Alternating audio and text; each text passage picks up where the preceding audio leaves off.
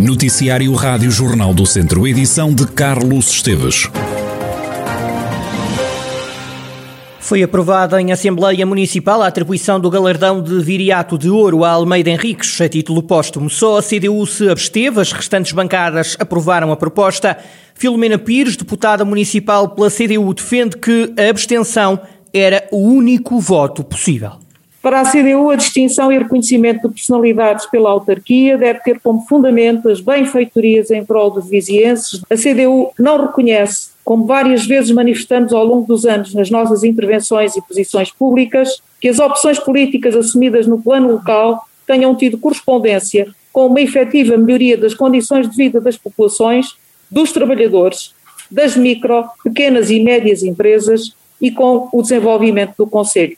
Em coerência com a apreciação que fazemos das opções políticas assumidas pelo Sr. Doutor António Almeida Henriques e com as posições e opções que sempre manifestamos no plano local, regional e nacional, não podemos acompanhar o conteúdo da proposta em discussão e, nesse sentido, a CDU abster-se. Filomena Pires, deputada comunista na Assembleia Municipal, todos os partidos aprovaram a atribuição do galardão de Viriato de Ouro ao antigo presidente da Câmara, Almeida Henriques. A CDU absteve-se, a proposta foi aprovada. O tema da ferrovia em Viseu marcou a Assembleia Municipal que decorreu esta sexta-feira. A inclusão da cidade na rede ferroviária nacional foi levantada pelo Bloco de Esquerda, que apresentou uma moção nesse sentido. A bloquista Catarina Vieira lamenta que Viseu seja a maior cidade europeia sem comboio e acredita que a ligação ferroviária à cidade de Viriato iria diminuir o fosso entre o interior e o litoral. Viseu é a maior cidade da Europa sem ligação ferroviária.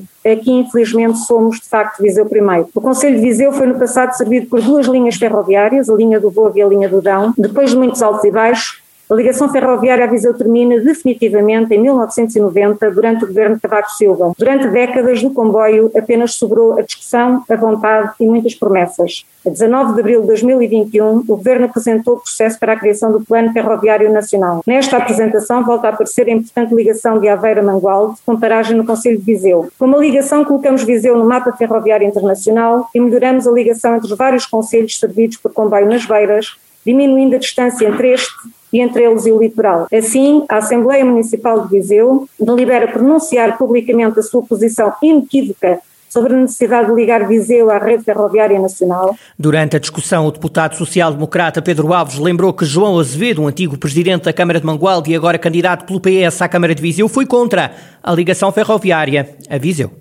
Também é bom que aqui recordemos qual foi a posição do presidente da Câmara de Mangualde na altura, que não queria uma ligação a Viseu. O presidente da Câmara de Mangualde na altura, que por sinal agora é candidato à Câmara aqui, qualquer coisa assim, na altura não queria ligação de ferrovia a Viseu e agora já quer a paternidade da solução.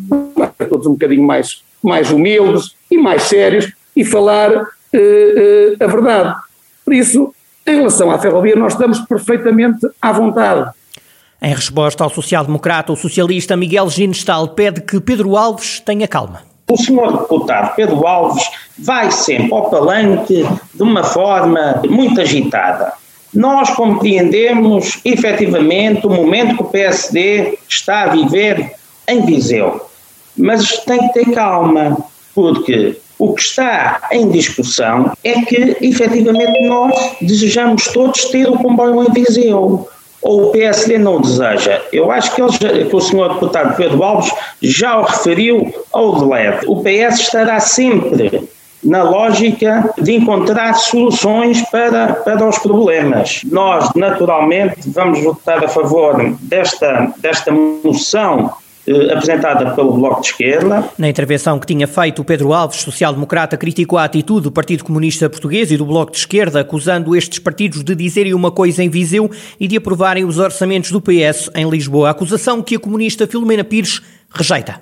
Não é justa a acusação que nos faz de que, efetivamente, se não há ferrovia em Viseu, se não há investimento público em Viseu, é porque a responsabilidade é também do Partido Comunista. Eu gostaria de saber como é que estaria, de facto, toda esta situação se o Partido Comunista não tivesse ajudado a que efetivamente o rumo da política em Portugal não caminhasse para a direita e não estivesse ainda nos caminhos obscuros que vivemos, de facto, quando a direita esteve no poder. Também a Presidente da Câmara de Viseu se referiu ao tema da ferrovia lançado nesta Assembleia Municipal. Conceição Azevedo lembrou que João Azevedo nunca quis a ligação ferroviária a Viseu e espera que a cidade não fique, uma vez mais, a ver passar o comboio. Também já andamos há oito anos a trabalhar neste, neste, neste dossiê. Foi aqui também já, eh, de facto, referido que eh, Mangualde se opôs eh, à ligação a Viseu, portanto apostou na linha da Beira Alta, foi sempre contra Viseu, pelo que isso seria, seria aquilo que o senhor devia ter vindo aqui dizer.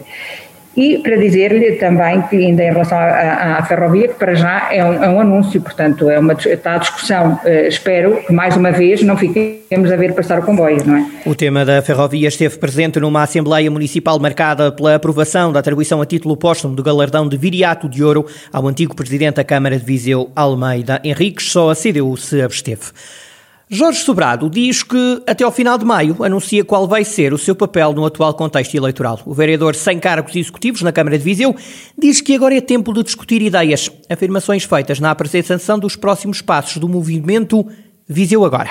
Eu entendo que até ao final do mês de, de maio haverá também uma clarificação mais completa sobre o reflexo que pode esta iniciativa ter no contexto eleitoral. Sendo certo que o meu desejo mais profundo é que a iniciativa se mantenha enquanto iniciativa cidadã apartidária, disse a Marilu, plural, para lá do ato eleitoral. Ou seja, que fique uma água, que fique uma praça, que não é hostil a ninguém, mas que também não é exclusiva de ninguém, o até fevereiro, vereador da Câmara de Viseu não exclui nem confirma um regresso, diz que está disponível e que até o lavar dos cestos é vindima.